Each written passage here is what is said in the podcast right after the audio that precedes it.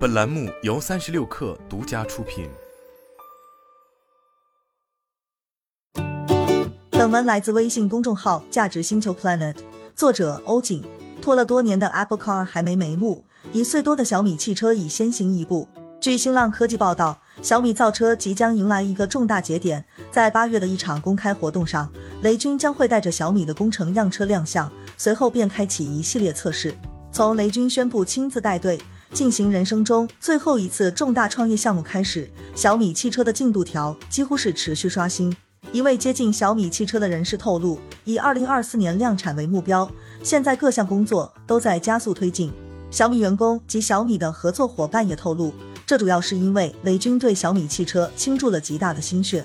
只要他在小米科技园办公，几乎都会有三分之二的时间在小米汽车。在小米科技园内，小米汽车单独在一栋办公楼内。所谓一个好汉三个帮，小米造车这件事，除了自己努力，也借助不少朋友们的力量。小米汽车合作方一直是市场关注的焦点，此前已有多家企业传出与小米的合作绯闻。去年九月，小米创始人雷军曾赴长春，到中国一汽集团就合作事宜进行深度对接洽谈。有市场人士就此分析，小米集团首家合作的车企伙伴或为中国一汽集团。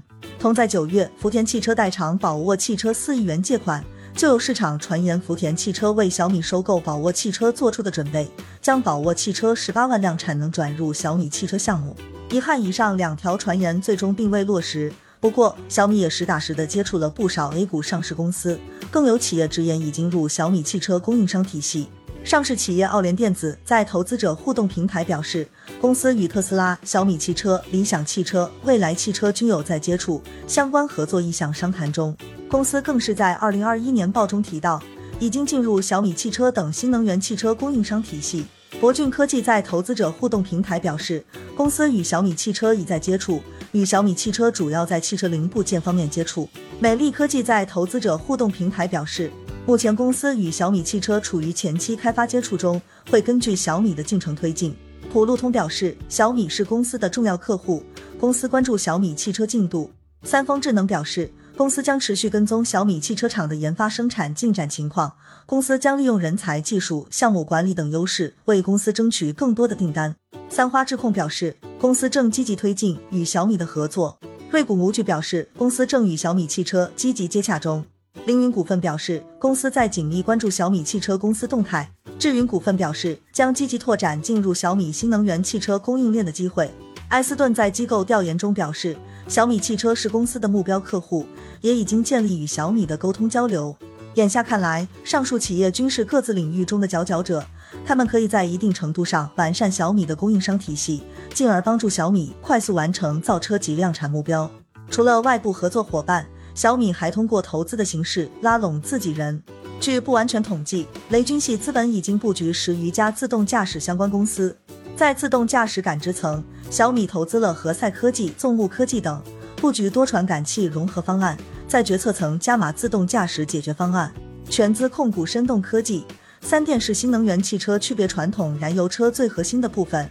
智能电动也是小米持续关注的重点，投资的企业超过十家，包括中航锂电、蜂巢能源、赣锋锂电等企业背后都有小米身影。其中，中航锂电与蜂巢能源是二零二一年上半年动力电池装车量前十名，二者合计占国内动力电池装车量的百分之八点五。更早前，小米还入股了消费类电池供应商珠海冠宇。除了资本布局外，小米也在积累智能汽车领域相关专利。根据智慧牙数据。截至二零二零年底，小米共申请汽车相关专利八百四十一件，主要集中在无线通信网络、电数字数据处理、数字信息传输、图像通信、交通控制系统、距离测量、导航等方面。其中百分之十三点六七的专利是国际专利，尚未涉及到整车或零部件相关的专利技术。而在外观设计上，据新浪科技信息，小米汽车从海维斯特挖了一支团队。这支团队也是威马概念车型 Naven 的设计工程团队。财联社七月二十一日消息，原上汽通用五菱销售公司副总经理周行将于八月正式加入小米，任营销负责人，直接向雷军汇报。且这一消息已得到了周行本人的确认，但他并未透露更多信息。有分析人士称，销售岗属于后端业务岗，小米汽车招募销售高管，意味着小米汽车项目的生产进度进展顺利，小米汽车或将很快与大家见面。由内到外，小米汽车的路似乎已经铺好。众所周知，造车事件极其烧钱的业务。未来的李斌表示，造车门槛已经提到四百亿。小米在入局造车时专门提到有一千亿的资金准备。比起纯粹的金钱成本，时间成本更为关键。比亚迪的王传福在谈到小米造车时表示。亏五十亿是小事，时间成本是大事，很有可能一条路线的错误就白白丢失了三年，这个是再多钱都换不回来的。